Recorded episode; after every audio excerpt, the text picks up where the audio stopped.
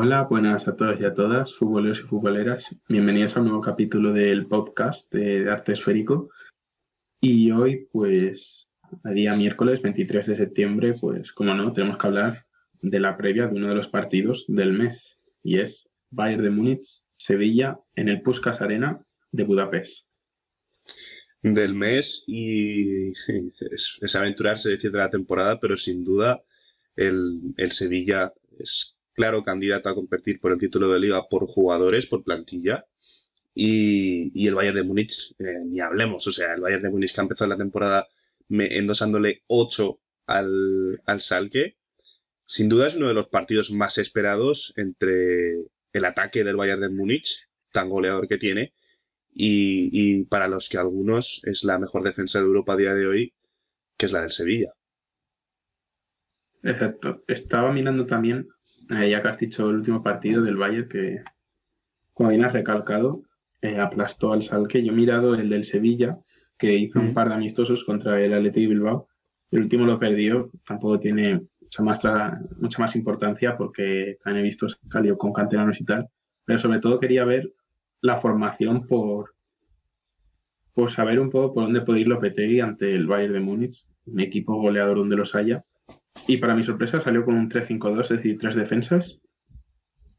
Eh, Rakitic en la medular y con un media punta y dos delanteros. Y ahí arriba Oscar Rodríguez también hay que verlo ahí donde, donde lo van a colocar, porque para mí es un jugador muy polivalente, tanto de media punta, de extremo o de delantero. Y, y veremos, veremos, porque no veo al Sevilla un rival súper inferior. Obviamente no es el favorito, para nada, la verdad. Pero, tiene, pero tiene que tener mucho cuidado, sobre todo en lo de términos de defensa, porque Bayern lleva unos partidos que viene muy fuerte y parece que, que si no mete cinco goles cada partido, no gana, no gana los puntos, que se diría. Hay que mirar también y tener en cuenta que en el Sevilla eh, tiene bajas como la de Reguilón, que hizo un temporada la temporada pasada Vanega tampoco está, es verdad que llega Rakitic, que es que, a ver, si tienes que suplir a Vanega con Rakitic, yo creo que eh, sobra. O sea, es que, a ver, Rakitic te viene del Barça, es un jugadorazo, conocerá casa. Mm, no sé si lo entregarán directamente el brazalete de capitán, pero podrían, porque creo que ha levantado Europa League con el brazalete de capitán en el Sevilla. Hmm. Y, y, eso, destacar la ausencia de Reguilón, que sí que Escudero no sé si puede, podrá cubrir esa baja, es un buen lateral, pero no es Reguilón. Sí, también han traído a Acuña al... Es verdad. Creo recordar que... Sí. No sé si será eh, titular, lo han traído para sustituir a Reguilón. Veremos a ver si ya juegan un partido de, de tanta exigencia en un equipo que acaba de llegar. Y nada, como dices, veremos. Yo planteo un, un partido interesante, perdón, sobre todo, como he dicho, ¿qué puede plantear los BTI para que el Bayern no sea lo que se está viendo últimamente? O sea, ¿qué puede hacer que su equipo sea diferencial respecto a todos los demás, incluyendo en él a Barcelona y al Salque, por ejemplo? O sea, es muy interesante y aparte también quería recalcar que es un partido que se va a jugar con aficionados. He leído que van a ser unos 20.000, mm. o al menos esa era la idea. Sí. También he leído que el propio alcalde de Budapest está en contra por motivos bastante obvios. Ahora te iba a preguntar si tú jugarías con, con aficionados o no, pero ya vemos que hay disparidad de opiniones.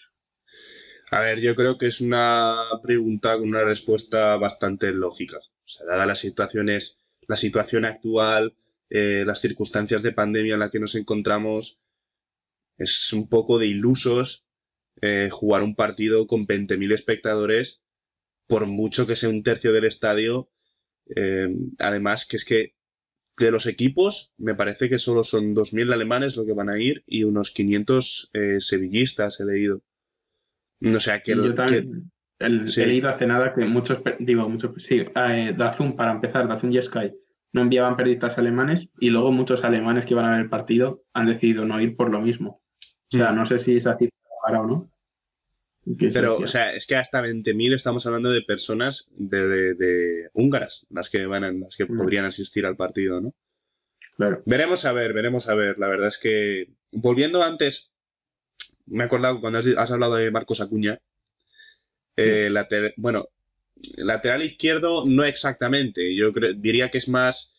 Eh, jugaría mejor de carrilero, incluso de, de interior tirado a banda. Es un jugador con mucho recorrido por la banda. El argentino del Sporting de Portugal, si no me equivoco. Sporting de Lisboa. Eh, veremos a ver cómo se desenvuelve en el Sevilla. Eh, no sé la edad que tiene exactamente. si podrías decirme tú. Yo ahora mismo, no, justo la edad. Creo que ya, ya está bastante rodado. Pero no te sabría decir. Quizás 27 o por ahí, no lo sé seguro. Pero a mí me suena haberlo visto ya unos cuantos años en el Sporting. Por eso te digo, por eso te digo, es un jugador bastante, sí, bastante contrastado en cuanto a, a ver, ha jugado Europa ya también.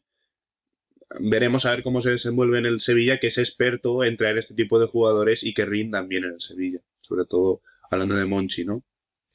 Que por cierto, no ha querido vender a Kunde por 65 millones más Otamendi que ha llegado a ofrecer el Manchester City, que es una cifra. A ver, Kunde, mm, recordemos, llegó por 20 millones.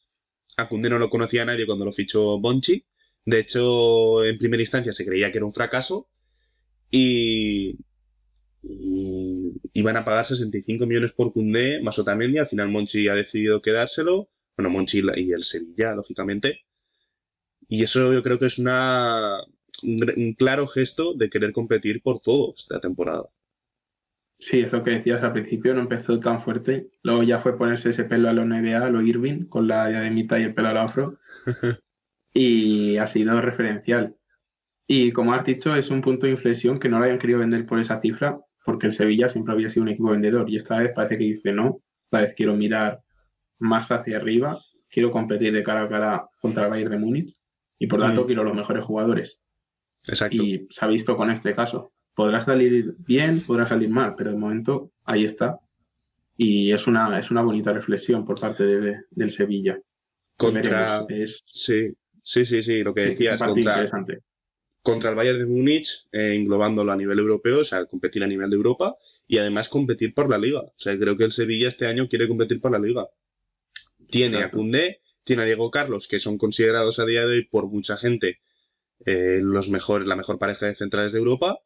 Para mí también lo es a día de hoy. Pero veremos a ver eh, las limitaciones de este Sevilla también, que es una entidad que mm, tiene jugadores como Nesiri, por ejemplo, tiene jugadores como Luke de Jong. Mm, veremos a ver hasta qué punto puede llegar ese Sevilla. Exacto.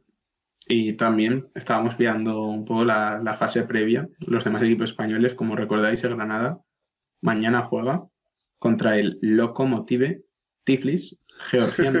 Vamos ahí repasando los nombres exactamente. Sí.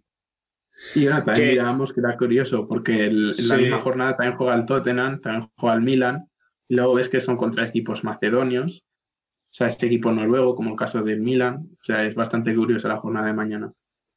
Sí, no, quiero recalcar que es, la vuelta de la eliminatoria. El Granada ya ganó 0-4, sí, 0-4 porque juegan la vuelta en el Estadio de los Cármenes. Ganó 0-4. Eh, fue muy importante la participación de Gonalons, un jugador ya rodado en Europa. Eh, recordemos la trayectoria de Gonalons en el Olympique de Lyon posteriormente la Roma, y ahora yo creo que le va a venir de perlas a un Granada que, ¿por qué no?, soñar con, con Europa League. Si pasan esta fase, que es lo más probable porque ya llevan ventaja, eh, tendrán que enfrentarse en los playoffs al, al equipo que con el que les emparejen y veremos a ver, ojalá, poder ver a un Granada en Europa. Sería bastante curioso y es que empezó muy bien la temporada pasada, que de hecho esta lo ha igualado, si mal no recuerdo ahora mismo es líder, que es verdad que todo acaba de empezar y tal, pero también empezaron así, al final se mantuvieron un poco, entraron ahí en la fase previa y veremos, como dice Marcos, pues tiene bastante ventaja ante un equipo a priori inferior, ya solo por la liga es otro tipo de ritmo. Con que nada, sí. no sé si quieres aportar algo más. No, simplemente eh, es que me surgen cosas, me acuerdo de cosas como antes del caso de Marcos Acuña, porque conforme, conforme hablamos ya sabemos que esto no, no es bastante improvisado lo que, lo que hablamos entre tú y yo aquí. Y, Y me acordaba ahora que la alineación del Bayern de Múnich con la que suele jugar el Bayern de Múnich es un 4-2-3-1. Hmm. Eh, ¿Qué significa esto? Significa que el Bayern de Múnich eh, constantemente eh, acumula mucha gente arriba. O sea, hasta cuatro jugadores pueden estar atacando arriba. Luego tiene un creador de juego magnífico como Kimmich o, y un destructor de juego como es. Y es francamente difícil, parándome ahora a pensar en la artillería que tiene el Sevilla, eh, penetrar y poder debilitar el juego que tiene el Bayern de Múnich, porque es que al final es un juego muy creativo, es un juego de tener mucho la pelota, es un juego de presionar mucho y ya vimos la forma física que tienen los jugadores del Bayern de Múnich que te pueden aguantar 90 minutos corriendo el partido en completo. Es un dato que quería recalcar y que me he acordado ahora, si quieres aportar tú algo antes de acabar. A ver, sí, es como, es básicamente la conclusión, como lo habíamos dicho.